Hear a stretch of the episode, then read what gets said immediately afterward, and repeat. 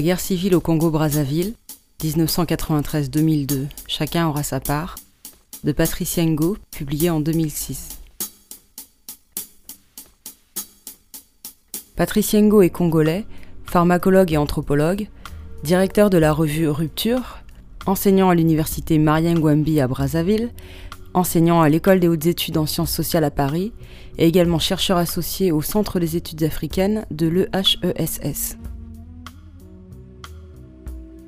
Quelques mots à propos du Congo-Brazzaville. Ce pays se trouve en Afrique centrale, un peu au sud du golfe de Guinée, entre le Gabon, le Cameroun, la République centrafricaine, la République démocratique du Congo ou Congo-Kinshasa et une petite partie de l'Angola. D'ailleurs, les deux capitales congolaises, Brazzaville et Kinshasa, se trouvent l'une en face de l'autre, séparées seulement de 5-6 km par le fleuve Congo. Le Congo-Brazzaville est un pays d'un peu moins de 4 millions d'habitants, qui sont répartis dans 9 grandes régions.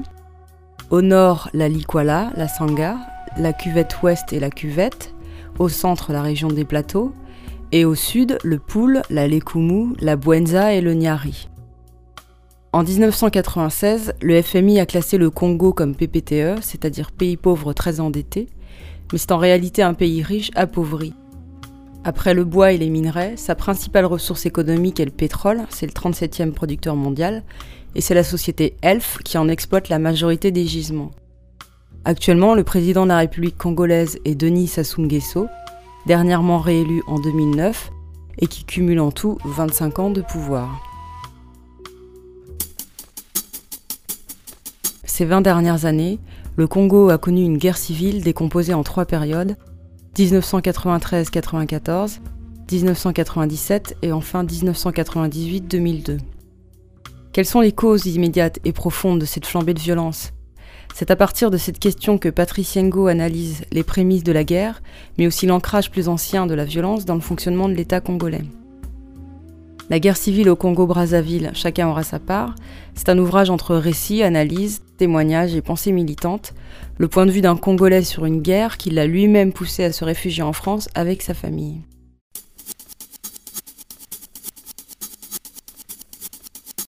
Le livre commence par traiter de la conférence nationale souveraine qui s'est tenue en juin 91 comme dans d'autres pays africains à cette même période, cette conférence a eu lieu sous l'influence de la France et aussi sous la pression des mouvements populaires, des syndicats et de l'opposition, pour que l'État autorise le multipartisme et que le pays engage une démocratisation des institutions et de la vie publique.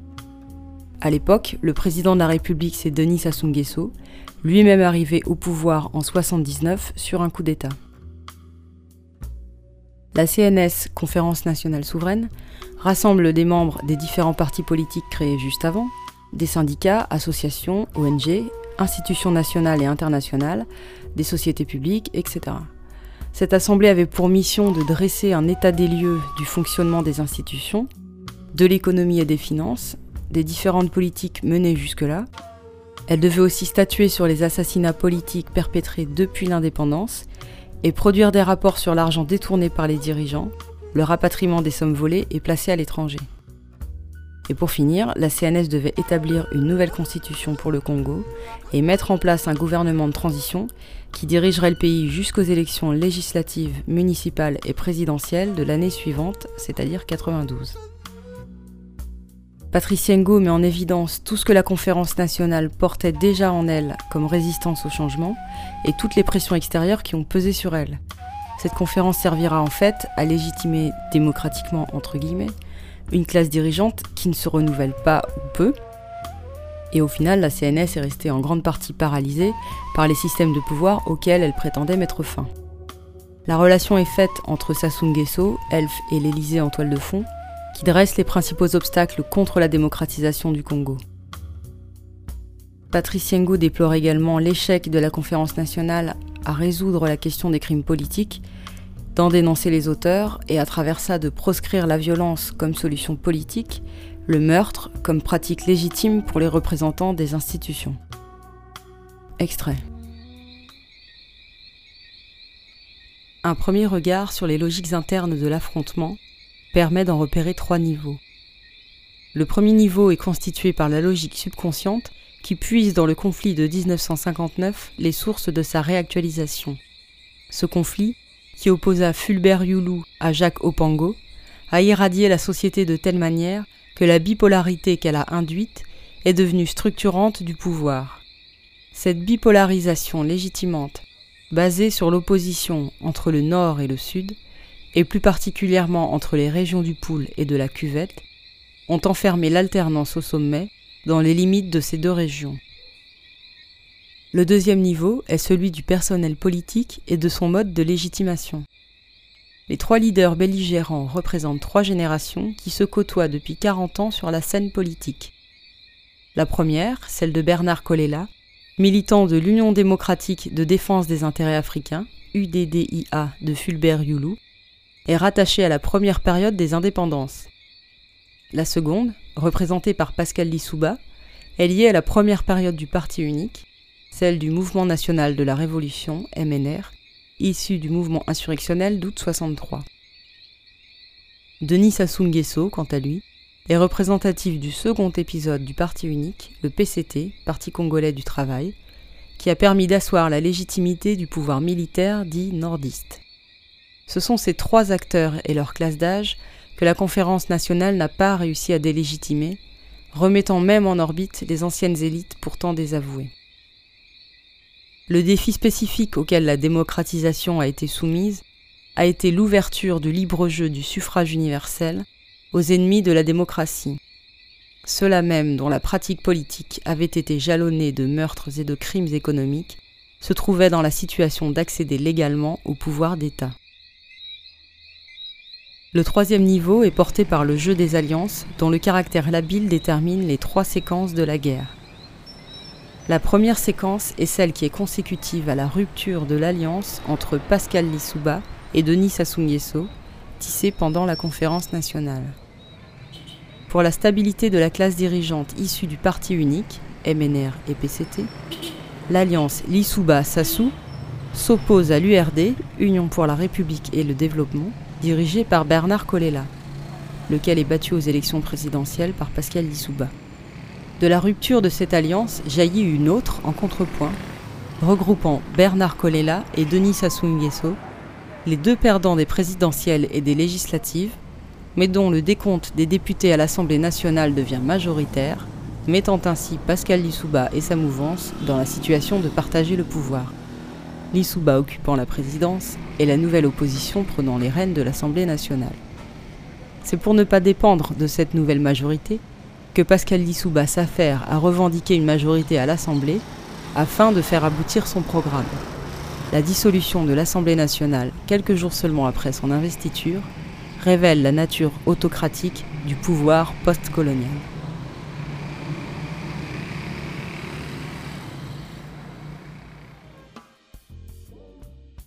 Voilà. Le point de vue de Patrice Ngo se construit à partir de la CNS comme moment clé d'un changement politique très attendu, mais surtout comme une perturbation majeure dans le fonctionnement du pouvoir, puisque ce sont désormais les élections qui détermineront qui prend ce pouvoir. Autrement dit, la nouvelle constitution du pays introduit un moyen politique pour arriver au pouvoir ou le garder, là où avant, le système de parti unique, les relations et la violence étaient des solutions pour composer la classe dirigeante et l'opposition qui va avec. Après la CNS, le livre présente une période de transition caractérisée par l'instabilité politique et la préparation houleuse des élections. Et puis, c'est juste après les élections présidentielles de 1994, gagnées par l'Issouba, que tout bascule. Les adversaires politiques s'affrontent militairement en opposant les milices qu'ils avaient constituées chacun de leur côté. La guerre dure 11 ans, elle se passe d'abord dans la capitale Brazzaville et s'étend à tout le pays dans les dernières années. Elle est rythmée par l'alternance des alliances entre les trois protagonistes, Lissouba, Sassou Nguesso et Kolela. Leur lutte pour le pouvoir s'appuie, en les alimentant, sur des manipulations ethniques et régionalistes qui construisent un ennemi intérieur et qui participeront à faire basculer les tensions politiques en conflits armés urbains. Patrice Yengo pose ce glissement de politique à ethnique comme central dans l'explosion du conflit. Extrait.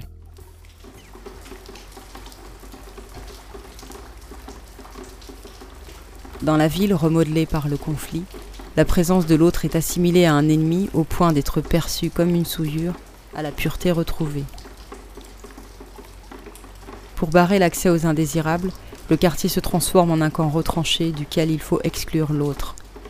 L'acte premier de l'exclusion est effectué, comme nous l'avons signalé, dès le déclenchement des hostilités entre Pascal Lissouba et Bernard Colella. Bakongo, Makelekele, Diata et Mfilou sont les quartiers dans lesquels se pratique méthodologiquement l'homogénéisation ethnique et régionale. L'homogénéisation ethnique des quartiers place Brazzaville dans une situation où l'altérité cesse d'être complémentaire.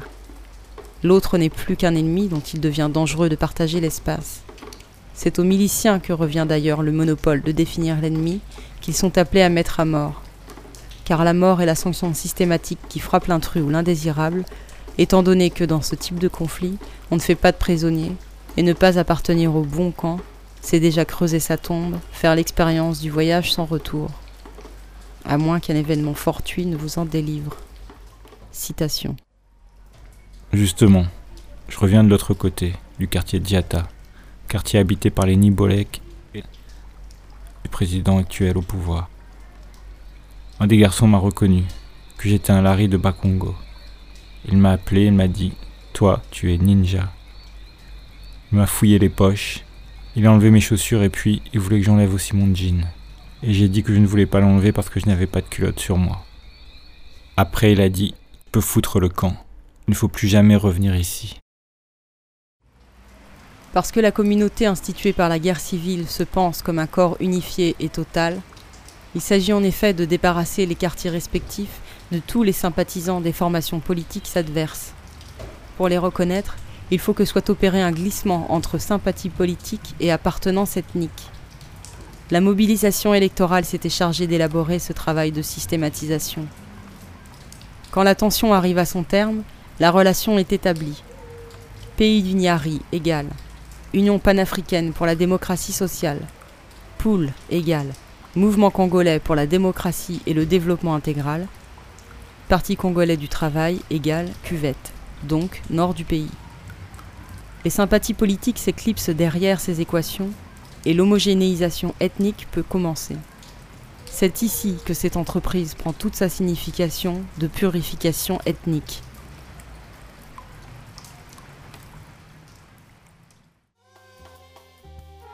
La guerre civile au Congo-Brazzaville 1993-2002, chacun aura sa part, couvre une période d'au moins 20 ans.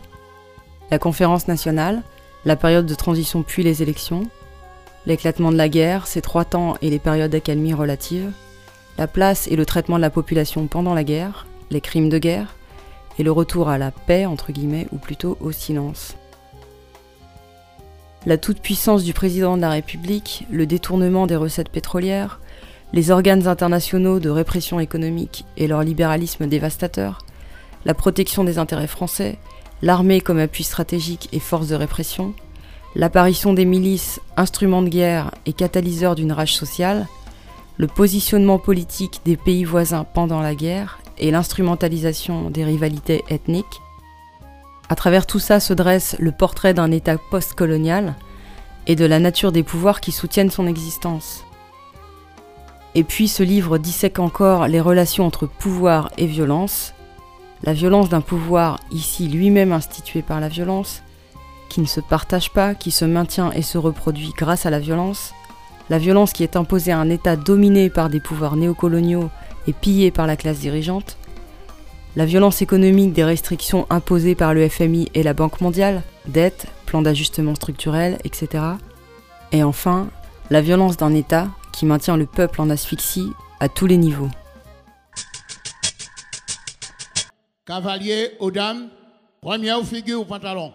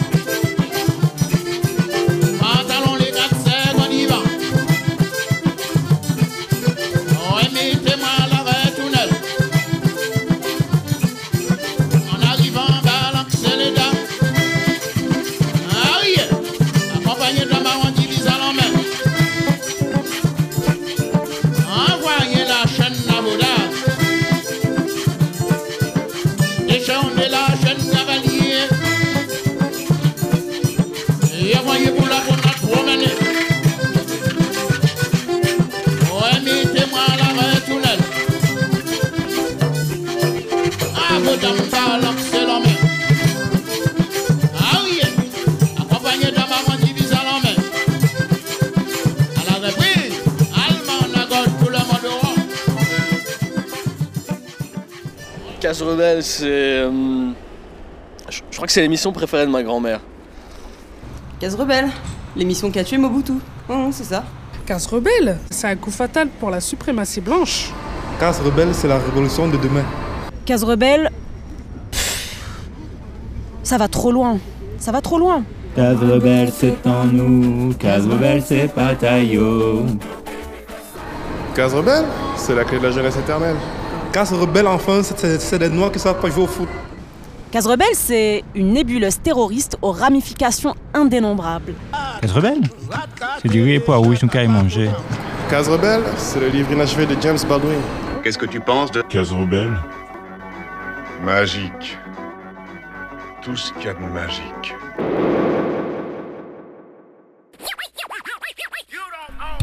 The Coup.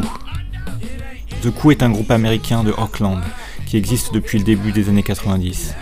Il est composé d'une DJ, Pam the Funk Stress, et de Boots Riley, rappeur, producteur, mais aussi et surtout activiste politique depuis l'âge de 15 ans.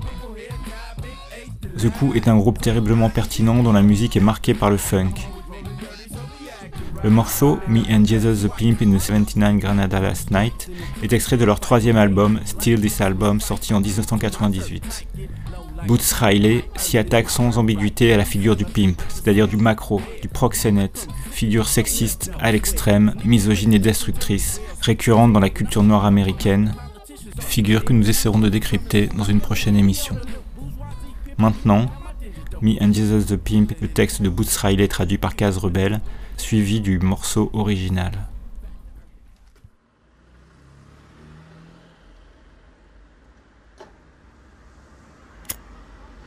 Jésus souriait comme un vautour en roulant son joint.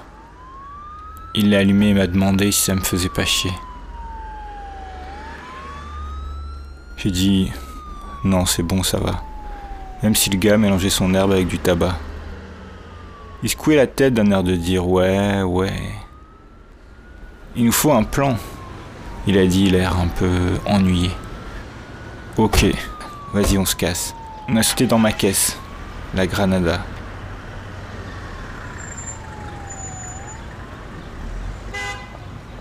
Il était impressionné par les sons que j'avais.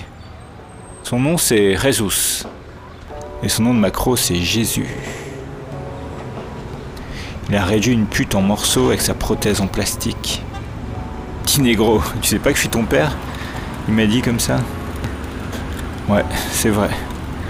En plus, qui m'a fait passer mon diplôme de Mac, c'est lui. Tu supplies jamais, tu te sauves jamais, et tu fais que les négros se pissent dessus quand t'es dans le coin. Merde Ce mec que ma mère avait trouvé m'avait appris à assurer.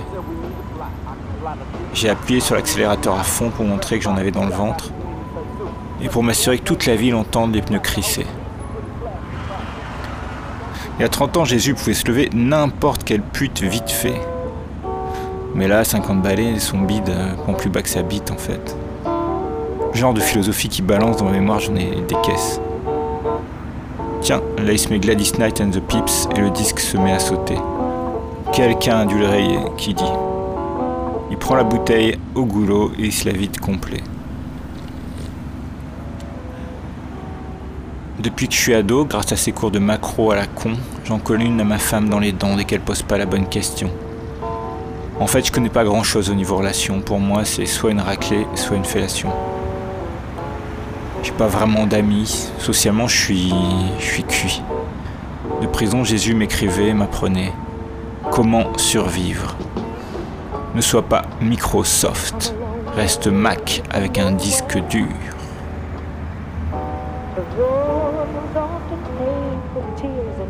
Toujours, il me disait qu'il fallait que les putes restent sans thune.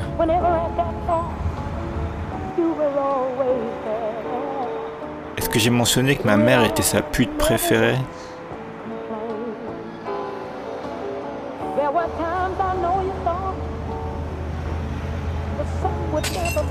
Il a jeté la bouteille par terre et la main sur le tableau de bord dans un sifflement. Il m'a dit Allez mec, vas-y, et à fond hein Ok, mais je vais pas trop déconner, j'ai un problème avec mes papiers. Ça, c'était Jésus et moi la nuit dernière dans la Granada.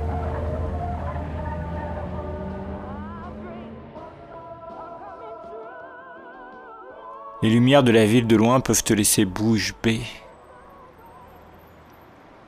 Étincelantes comme des paillettes à mardi gras sur un travesti. Tu sais, il y a de la beauté dans les crevasses du ciment.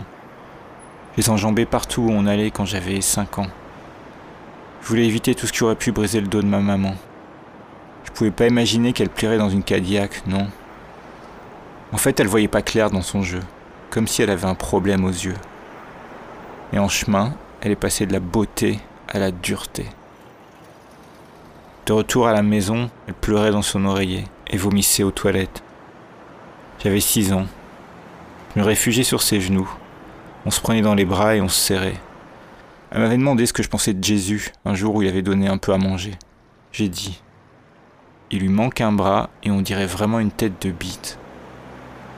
Elle a répondu Sois poli, va te brosser les dents, prépare-toi à te coucher. Elle me disait tout ça, larmes aux yeux, prête à pleurer. J'étais tout pour elle. Avant de sortir tapiner, elle me bordait et chantait. Tu es bien trop beau pour les mots. Tu es bien trop beau pour les mots. Je vois la lumière rouge et blanche de l'ambulance qui file. Ça me rappelle minuit dans les yeux d'un junkie. Et aussi moi à 9 ans alors que le SAMU partait en me laissant juste les yeux pour pleurer, exorbité sur la manche du voisin d'à côté. Pour être plus précis, plus clair, on va revenir en arrière, deux heures avant la scène. Tôt le matin, quand le soleil commence à se lever, que les oiseaux commencent à piailler, que les tox vont se coucher. Maman est rentrée, j'ai entendu les clés. Elle portait des chaussures à talons, un bikini et un faux vison. Même si elle tapinait à 50 dollars la passe, il lui restait à peine pour le loyer après que Jésus se soit servi. Ce jour-là, la proprio a récupéré sa thune avant lui. Il a claqué la tête de maman contre le verrou de la porte, et le Mac, avec un seul bras, a fait très très fort. Il a pris son élan et lui a transpercé le crâne. J'ai pas vu la scène. Moi enfermé derrière, je hurlais. J'ai entendu le son de 20 coups portés à la tête et ailleurs et son corps s'est figé de la tête aux pieds. Moi, hystérique, je pleurais. Elle, tout ce qu'elle pouvait faire, c'était gémir. Elle n'a même pas eu la force de me dire je t'aime, mon chéri. Mais moi, je lui ai dit, et elle savait que je savais. Ouais, elle était morte quand l'ambulance est arrivée.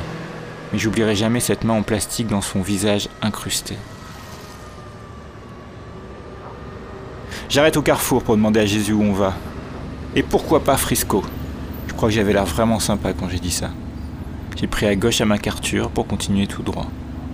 Ça, c'était Jésus le Macro et moi la nuit dernière dans la Granada. Il pleuvait des perles géantes, où Dieu pissait sur le monde, bien vieux qui ronflait s'était retourné et bavé. Ma jauge de température indiquait froid, glacé. Les roues de la voiture faisaient de chaque morceau d'asphalte un bout d'histoire. Ouais, un bout d'histoire. Jésus sortait de prison, 15 ans. Mais ça avait l'air plutôt d'un siècle. Il avait plongé pour une autre histoire de meurtre. À 12 ans, je lui écrivais, ouvrez les guillemets, je vais être un Mac, point. T'as tué ma mère par accident, sans rancune. Tu sais que les putes déconnent parfois. Point d'exclamation. D'abord c'était pour l'attirer, puis après c'était sincère. Ces lettres, c'était la seule compagnie que j'avais quand j'étais gamin. Et son jeu tordu, tu sais, c'était vraiment à deux balles. Et maintenant, mon petit garçon Dominique pense que je suis une bite. Parce que comme un mini Jésus, il m'a toujours vu fuir. Pour moi, les femmes, c'était soit des saintes, des putes ou des allumeuses. Mais bon. Moi, je pense que rien de tout ça changera si on fait pas une révolution. Mais qui va la faire cette révolution si on fait l'apologie de la prostitution? Aucune femme sera prête à mourir pour revenir au point de départ. Aucune risquera sa vie pour encore après se faire maquer. Je suis garé dans un endroit désert, c'était la route de la guérison. J'ai sorti mon flingue quand on frôlait les buissons.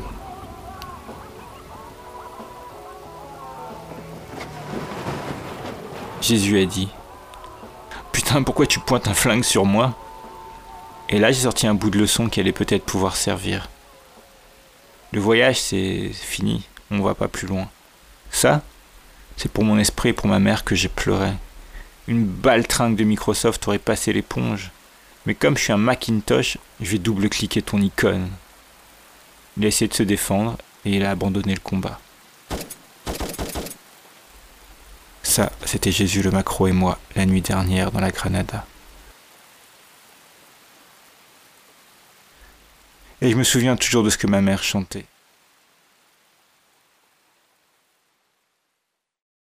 Tu es bien trop beau pour les mots. Tu es bien trop beau pour les Well,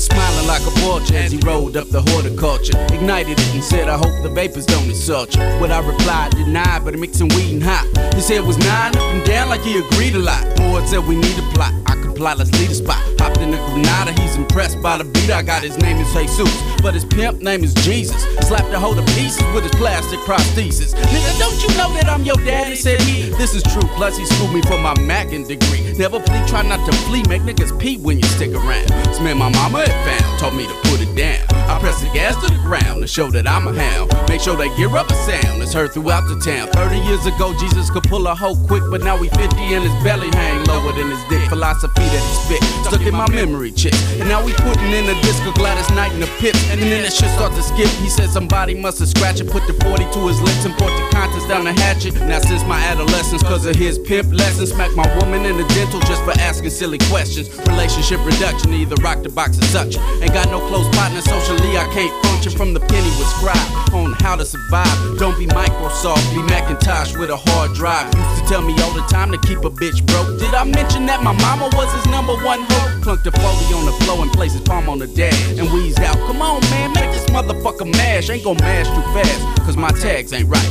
Me and Jesus the pimp in the 79 Granada last night.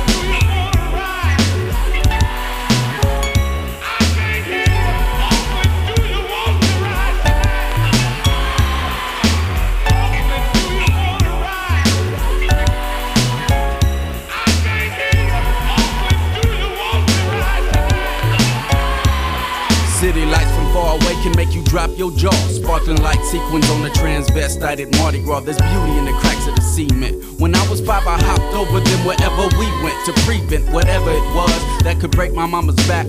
Little did I know that it would roll up in a Cadillac. And matter of fact, she couldn't see him like a cataract. And on the track, she went from beautiful to battle axe. And back at home, she would cry into her pillow, vomit in the commode. I was six years old. I would crawl onto her lap and we would hug and hold. Never knew how she was suffering from my food and clothes. She asked me what I thought of Jesus when he broke off some bread. I said he missing an arm and he seemed like a peepee head. She said don't cut and my teeth to go brush and get ready for bed and the toilet to flush. With tears in mama's eyes, I was her everything. Before she went out on the stroll, she tucked me into bed and sang. You're just too beautiful for words. You're just too beautiful for words. You're just too beautiful. I see the red and white lights as the ambulance flies. Reminds me of midnight in a dope fiend's eyes. And my nine year old self as paramedics leave. Left to ball my eyes out on the neighbor's sleep. To give illustrations that are clear and clean, I'll take you two hours back before this scene. Early in the morning when the sun starts to creep, when the birds start to chirp and crackheads go to sleep. Moms was coming in, I heard her keys go clink, wearing nothing but pumps, bikini and fake mink. Even though she served for $50 a pop, hardly had enough for rent after Jesus retired. That day the landlady got a rent before we got his knot. Slam mama's head against the front boat lock. Then the pimp with one arm done harm. Reached back and plowed into her head like a farm. Never saw the act like in the back I was cussing. Heard the black blabber 20 head crack percussion and body blows. Her body falls from bolos to the spine. I was hysterically crying. All she could do was whine. She didn't even have the strength to say, I love you, boo. But I said it to her, she knew that I knew. She was dead by the time the ambulance got on the case. But I never will forget the plastic hand stuck in her face. Stop at the intersection to ask Jesus about directions. Go to Frisco, I got very friendly vocal inflections. Mama left at MacArthur to continue in flight. Me and Jesus, the pimp, in the 79 Granada last night.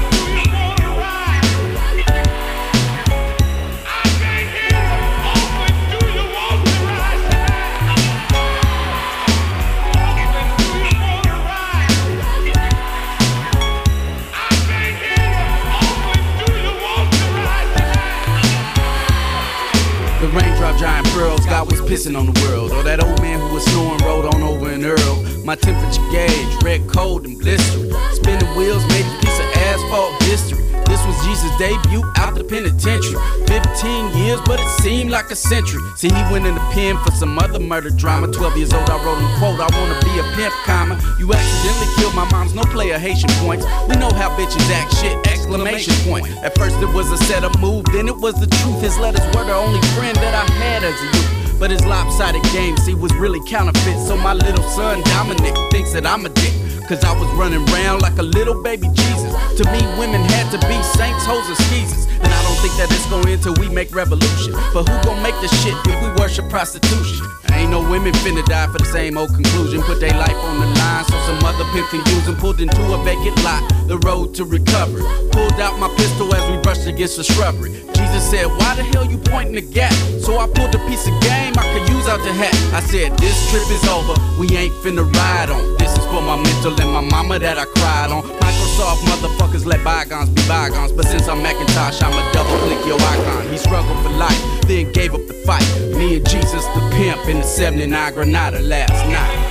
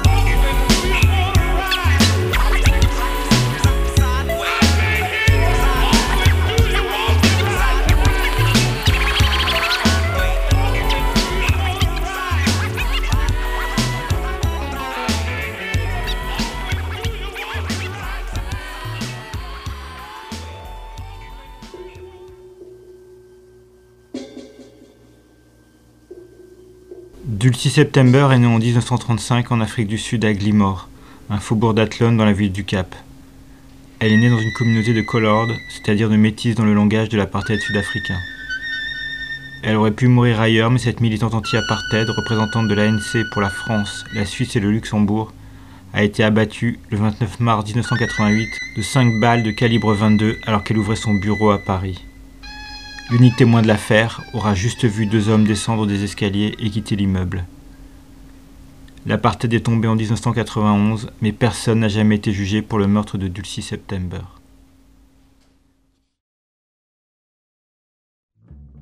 Dulcie September naît en 1935 dans ce qui s'appelait encore l'Union d'Afrique du Sud. Ce pays, qui voit le jour en 1931, est un ancien dominion britannique devenu indépendant mais toujours rattaché au Commonwealth. Les premières lois explicites d'une ségrégation raciale active sont mises en place dès le début du XXe siècle.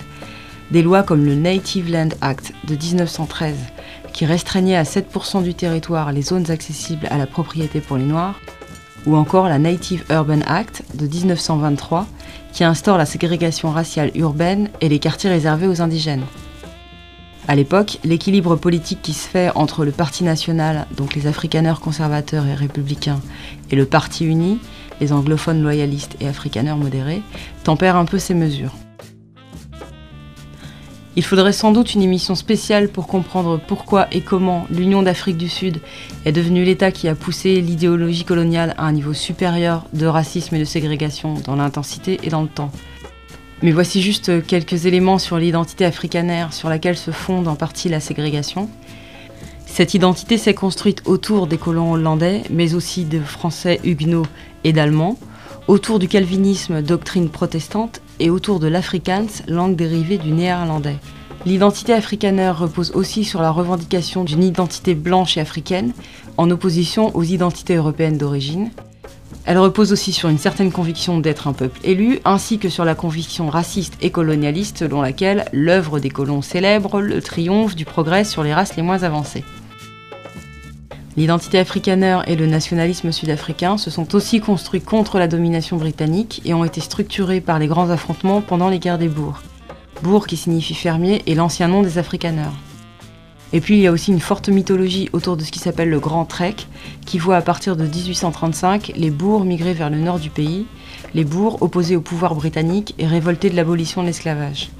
En 1948, le Parti national, donc les afrikaneurs conservateurs, arrive au pouvoir, avec à sa tête le docteur Malan, pasteur de l'église néerlandaise réformée. L'apartheid, doctrine raciste, devient alors l'idéologie officielle et motrice de l'État. Hendrik French Verwoerd, inspirateur et architecte de l'apartheid, est nommé ministre des Affaires indigènes en 1950, puis sera Premier ministre de 58 à 66.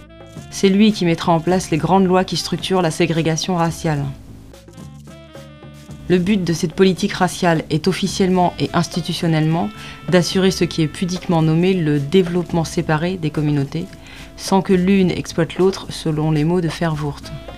L'Afrique du Sud serait une communauté de nations distinctes. Le but ultime de cette politique n'est pas d'accorder plus d'indépendance aux personnes de couleur, mais bien d'opérer un nettoyage ethnique jusqu'à ce qu'il n'y ait plus ni noirs, ni indiens, ni métis avec la citoyenneté sud-africaine, tout ça en limitant les droits, la circulation et l'espace des Noirs et des Métis. Ces derniers perdent d'ailleurs le droit de vote vers 1950. Les grandes lois de l'apartheid, quelles sont-elles? D'abord, la mise en place des Bantoustans, États ethniques, aussi appelés homelands. Pour faire Wurt, les Bantoustans étaient les territoires d'origine des Noirs. Économiquement peu viables et limités à seulement 13% du territoire national, ils enferment les Noirs sur des régions dont la plupart sont privées de richesses naturelles, d'industrie et d'accès au commerce international. Ensuite, en 1950, vient la loi d'enregistrement des populations, c'est-à-dire que chaque personne devait être enregistrée en fonction de sa race au bureau pour la classification des races. Les mariages mixtes avaient déjà été prohibés en 1949. En avril 1950, le Group Area Act assignait les groupes raciaux à des lieux de travail et d'habitation en zone urbaine, les zones les plus développées étant bien sûr réservées aux Blancs. Le Pass Laws Act de 1952 instaure l'obligation pour tout noir sud-africain âgé de plus de 16 ans de porter en permanence un passeport pour circuler. Et enfin, le Bantu Education Act de 1953 étend la séparation des races au système éducatif. Sous couvert d'éducation traditionnelle et appropriée, la visée politique de l'éducation bantoue est de formater et d'enfermer les noirs et les non-blancs dans le marché du travail non qualifié. Pour faire Wurt, je cite, l'éducation des bantous ne doit pas s'opposer à la politique gouvernementale. Si en Afrique du Sud aujourd'hui on enseigne à l'indigène qu'il doit s'attendre à vivre sa vie d'adulte sous un régime politique d'égalité des droits, on commet une grosse erreur. Fin de citation. La politique de l'éducation bantoue a placé les établissements scolaires pour noirs sous le contrôle de l'État et du Parti national. Elle a également entraîné une énorme réduction des fonds pour ces établissements, fonds auparavant peu importants, ainsi qu'une baisse des salaires et du niveau de qualification des professeurs.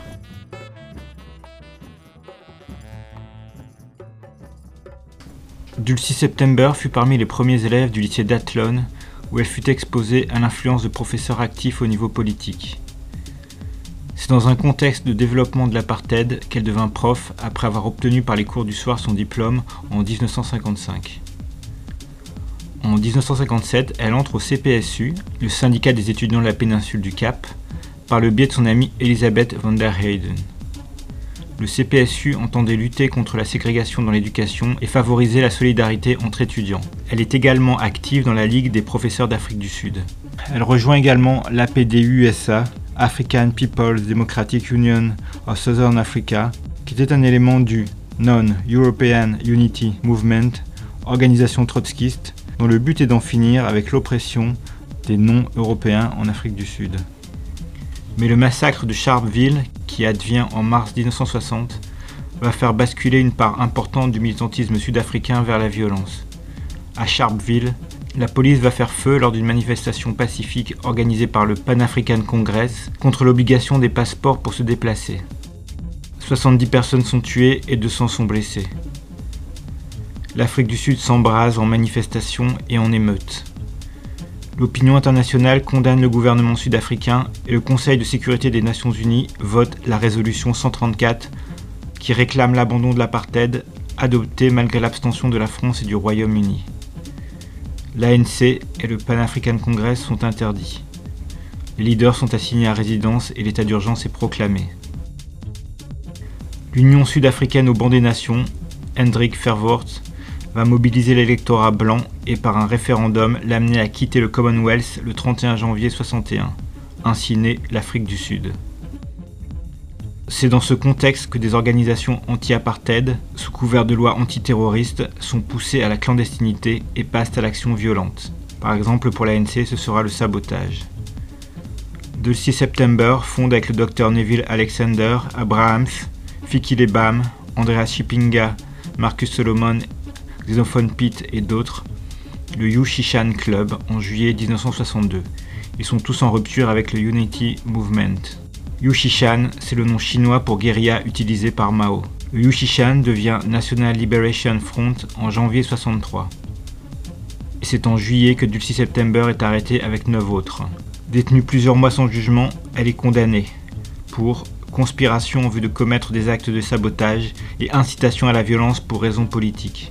Elle sort en avril 69 après cinq années d'une détention très difficile. Elle est affligée d'un banning order qui lui interdit toute implication politique et toute activité d'enseignement. Elle va quitter l'Afrique du Sud 4 ans plus tard à l'expiration de ce banning order. Elle part pour Londres où elle a trouvé un emploi comme professeur. Là-bas, elle se rapproche rapidement d'exilés du Cap, essentiellement membre de l'ANC. Elle participe activement aux manifestations et rassemblements anti-apartheid qui ont lieu à Londres. Elle démissionnera son poste de professeur pour rejoindre l'équipe de l'International Defence and Aid Fund for Southern Africa, une organisation internationale basée à Londres qui récoltait de l'argent pour payer les frais de procès et aider les familles des militants anti-apartheid. Puis, en 1976, elle finit par rejoindre l'ANC pour travailler à l'ANC Women's League, le parti des femmes de l'ANC. Jusqu'en 83, elle sera active en organisant et en participant à différents congrès, conférences concernant les femmes d'Afrique du Sud et d'autres pays africains, travaillant sur les discriminations auxquelles elles font face et sur leurs urgences. Elle travaillera aussi sur la question des enfants sous le régime d'apartheid. C'est en 83 qu'elle est nommée à ce qui sera son dernier poste, représentante de l'ANC pour la France, la Suisse et le Luxembourg, tout en étant basée à Paris. Ses tâches principales étaient de créer l'unité entre les différents groupes militants contre l'apartheid et les partis politiques, ainsi que de pousser au désinvestissement et aux sanctions économiques, notamment dans la mesure où la France restait un fournisseur militaire et naval conséquent du régime d'apartheid. Lors d'une conférence en juin 86 à Paris, le président de l'ANC met la France face à sa responsabilité morale. Ce qui n'empêchera pas la France, quelques mois plus tard, avec le Royaume-Uni, l'Allemagne, les États-Unis et Israël, de voter aux Nations Unies contre un embargo pétrolier en Afrique du Sud. 86 sera l'année de l'affaire Albertini, un Français travaillant en Afrique du Sud dans le cadre d'un programme d'échange entre les deux gouvernements. Albertini fut arrêté pour transport d'armes pour l'ANC. Médiatisée et utilisée par l'ANC, cette affaire créera un embarras entre les deux gouvernements puisque la France fera en sorte de libérer Albertini. En 87, un an avant sa mort, Dulcie September était parvenu à regrouper les activistes anti-apartheid et les partis politiques dans les trois pays pour un front anti-apartheid crédible, ce qui n'était pas le cas avant son arrivée et qui semble-t-il allait commencer à gêner les petites affaires de la France.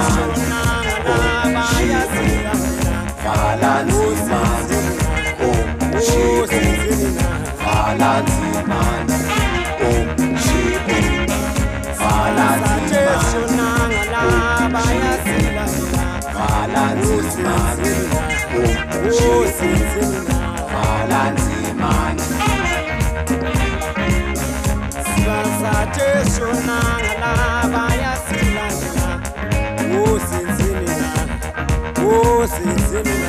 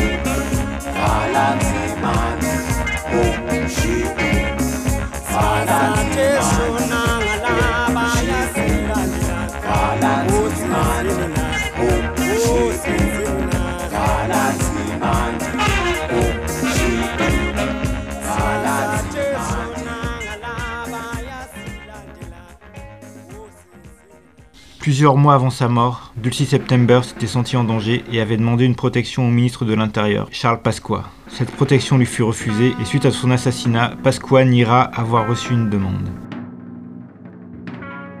Par ailleurs, l'un des noms qui apparaîtra dans l'enquête est celui de Taousson, ancien de l'OAS, fervent pro-apartheid, responsable du service photo du RPR pendant la campagne présidentielle et qui devient ensuite conseiller technique de Pasqua lorsque celui-ci devient ministre dans le cadre de la cohabitation. Dès l'arrivée de Pasqua au gouvernement, Dulcie fut harcelée et Tausson l'avait menacé de ne pas reconduire son permis de séjour si elle poursuivait son activité politique, et il aurait également mis les bureaux de l'ANC sous écoute. Concernant l'assassinat de Dulcie September, la thèse de la France par la voix de Pandro, ministre de la Sécurité publique, est simple et identique à celle du pouvoir sud-africain. C'est un règlement de compte entre militants sud-africains anti-apartheid. C'est ridicule et tout à fait pratique, surtout à une époque où les attaques contre les militants anti-apartheid en Europe se multipliaient, notamment avec des attentats récents à Bruxelles. La réalité, c'est que la France était un fournisseur clandestin très important du régime d'apartheid. Du 6 septembre semblait avoir suivi la piste de l'argent et des banques. Elle s'était intéressée au pétrole, mais aussi et surtout au trafic d'armes entre la France et l'Afrique du Sud. Elle avait visiblement joint un responsable de l'ANC à Londres en vue de révélation. Ceci expliquera toute l'application de la police et des autorités françaises pour étouffer l'affaire. Les services secrets français auraient fourni des informations et créé l'espace pour que le meurtre ait lieu. On se souviendra donc du refus de Pasqua d'accorder une protection de la police. Ensuite, il y aurait eu une collaboration entre la police secrète sud-africaine et des mercenaires français.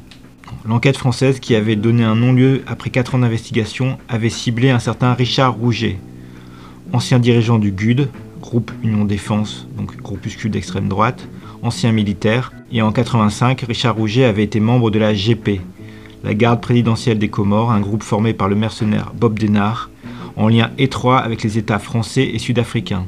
Puis Rouget s'était installé en Afrique du Sud en 87. Les policiers semblaient croire que Rouget et ses amis faisaient du renseignement pour les Sud-Africains. Et pour le meurtre même, Rouget avait un alibi. En avril 1998, dans le cadre d'une commission Vérité et Réconciliation, le colonel Eugène Decoq, considéré comme le chef des anciens escadrons de la mort sud-africains et qui est condamné à perpétuité pour 83 crimes, confirme bien une collaboration réussie entre ses services et l'ancienne garde présidentielle des Comores, donc la GP. Il accuse, par contre, le français Jean-Paul Guerrier, ancien mercenaire en Rhodésie en Afrique du Sud et bien entendu ancien membre de la GP, soupçonné précisément de l'assassinat du président comorien Abdallah en 1989.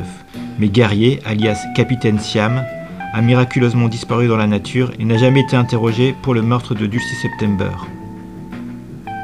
Jusqu'en 2009, l'affaire Dulcie September semblait donc bien définitivement étouffée, et ce même en Afrique du Sud.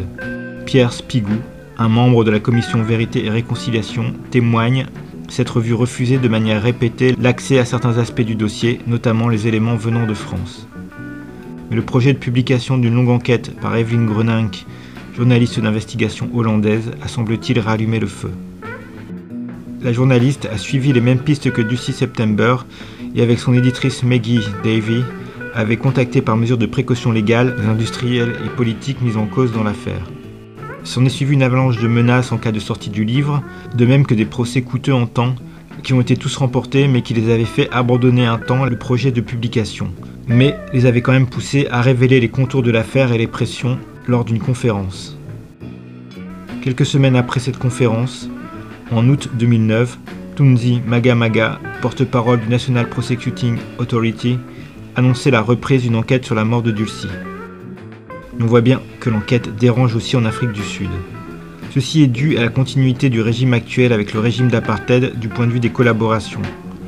Le culte du secret qui régnait pendant l'apartheid et qui permettait au régime d'être fourni en armes, pétrole, etc., s'est maintenu après parce qu'il fallait protéger le nom des alliés d'hier, d'autant plus qu'ils resteraient ceux de demain.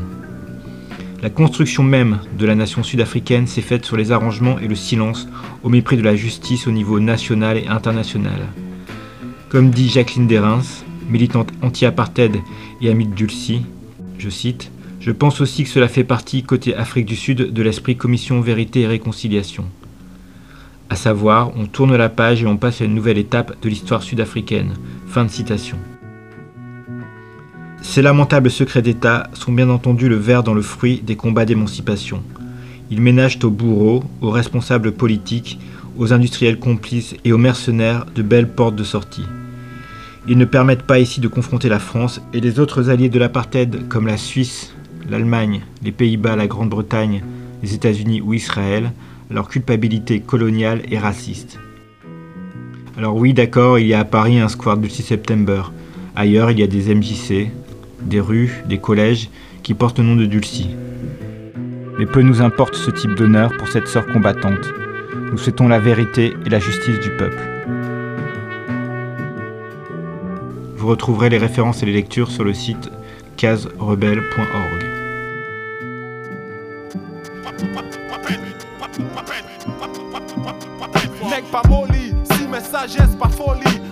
Vous avez écouté Amel Larieux avec Congo, Renoir Casimir dit négoce avec Voici Renoir, The Coup avec Me and Jesus the Pimp in 79 Granada Last Night, Soul Brothers avec Bayeza, et à l'instant nous écoutons Neg Lyrical avec quand Les temps l'argent dead Nèg pas ni règle sauf débrouille à pas péché avec bégaye pète So qui ou les m'en prend faut que t'es clean à dans ben Zodi, Zodi